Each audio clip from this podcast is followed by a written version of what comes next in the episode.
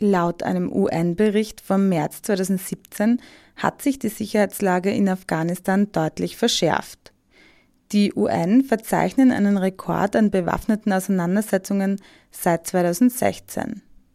Im vergangenen Jahr gab es laut der United Nations Assistance Mission in Afghanistan 3498 tote Zivilistinnen sowie 23.712 sicherheitsrelevante Zwischenfälle, die höchste Zahl seit 2009.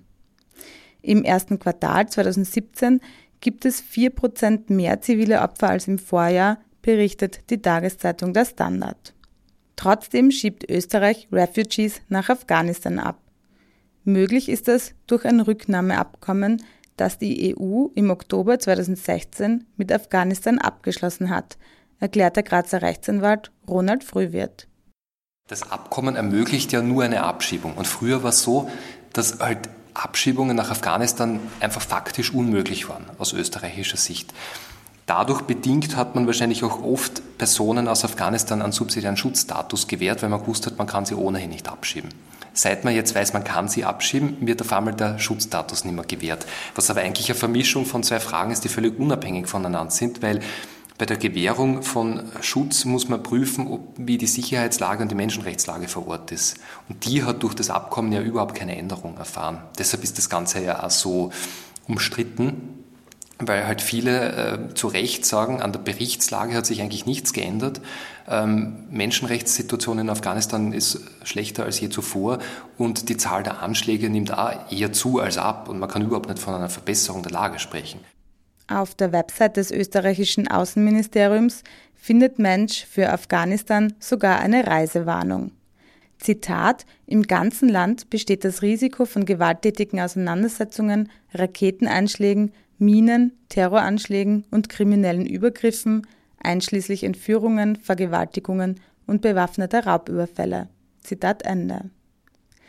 Das Bundesamt für Fremdenwesen und Asyl, kurz BFA, entscheidet aber seit dem EU-Afghanistan-Abkommen anders und die Gerichte passen sich in ihrer Rechtsprechung der Behörde an. Seit es jetzt dieses Abkommen zwischen der EU und Afghanistan gibt und Abschiebungen durchführbar sind, dreht sich jetzt auf einmal diese Rechtsprechung. Das heißt, es ist keine offizielle Einstufung passiert, sondern jetzt einfach die Einschätzung des BFA als Asylbehörde, getragen halt vom Innenministerium und vom Bundesverwaltungsgericht in vielen Fällen bestätigt, dass es ähm, keine, also dass Personen, die nach Kabul abgeschoben werden, dort keine ähm, Gefahr droht, einer Grundrechtsverletzung ausgesetzt zu sein.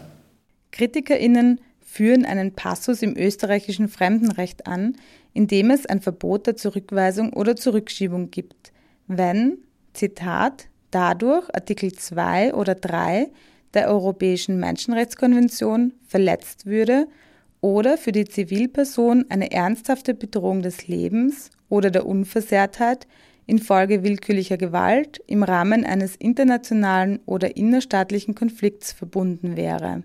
Zitat Ende. Dieses rechtliche Verbot der Zurückschiebung wird jetzt anders ausgelegt, ausgelöst durch politische Veränderungen. Das zeigt nach Frühwirt eindrücklich, dass das Recht ein Instrument der Herrschenden ist. Das war ja eh die Frage, wie werden die österreichischen Gerichte jetzt mit der geänderten Praxis zu Afghanistan umgehen. Und klarerweise wird einfach durch politische Entscheidungen auf Behördenebene halt Recht miterzeugt. Nur Bundesverwaltungsgericht, Verwaltungsgerichtshof und Verfassungsgerichtshof könnten dem ja einen Riegel vorschieben und sagen, na, wir sehen das anders. Ist aber in dem Fall in den meisten Fällen nicht passiert. Und es zeigt halt schon auch, wie Recht entsteht und wie Recht, wie die Behörden, Praxis die Rechtsprechung mit beeinflussen kann. Bereits Anfang Juni gab es in drei Städten in Österreich, in Graz, Salzburg und Wien, zeitgleich Kundgebungen gegen die Abschiebungen nach Afghanistan. Vergangenen Montag, den 28. August, wurde das dreitägige Refugee-Protestcamp im Wiener Votivpark beendet. Die Refugees forderten ein Ende aller Rückschiebungen. Artikula, ein junger afghanischer Asylwerber in Graz, erzählt, wie es ihm damit geht. Ich bin schon 18 Monate in Österreich. Ich äh, bin jetzt zu warten, weil ich kein Interview bekommen und deswegen ich soll warten, das schon lange ich bin da und deswegen ich habe Probleme und jetzt werde viele Leute nach Afghanistan abgeschoben und ich habe Angst, dass ich auch mich nicht Afghanistan abschieben nach. Wenn ich negativ bekomme, ich soll warten vor äh, meinem zweiten Interview, wenn ich schaue, ich, ich musste mein Land verlassen, in, in, äh, in Österreich nachkommen. Wenn ich musste nicht, warum ich mein Land, wenn sie muss nicht, warum ihr Land verlassen?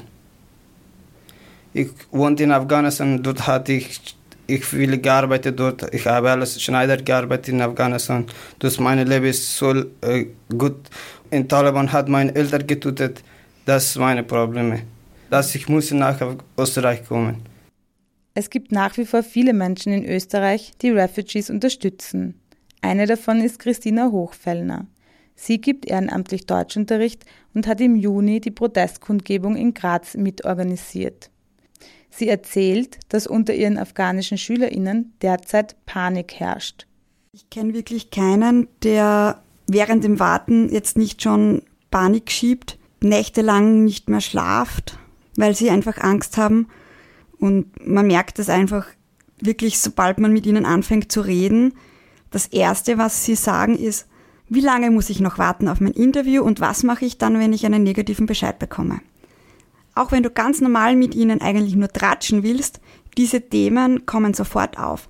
Sei es beim Fußballspielen, Wandern, das ist einfach ein allgegenwärtiges Thema. Und man merkt einfach, dass es sie total beschäftigt und kaputt macht.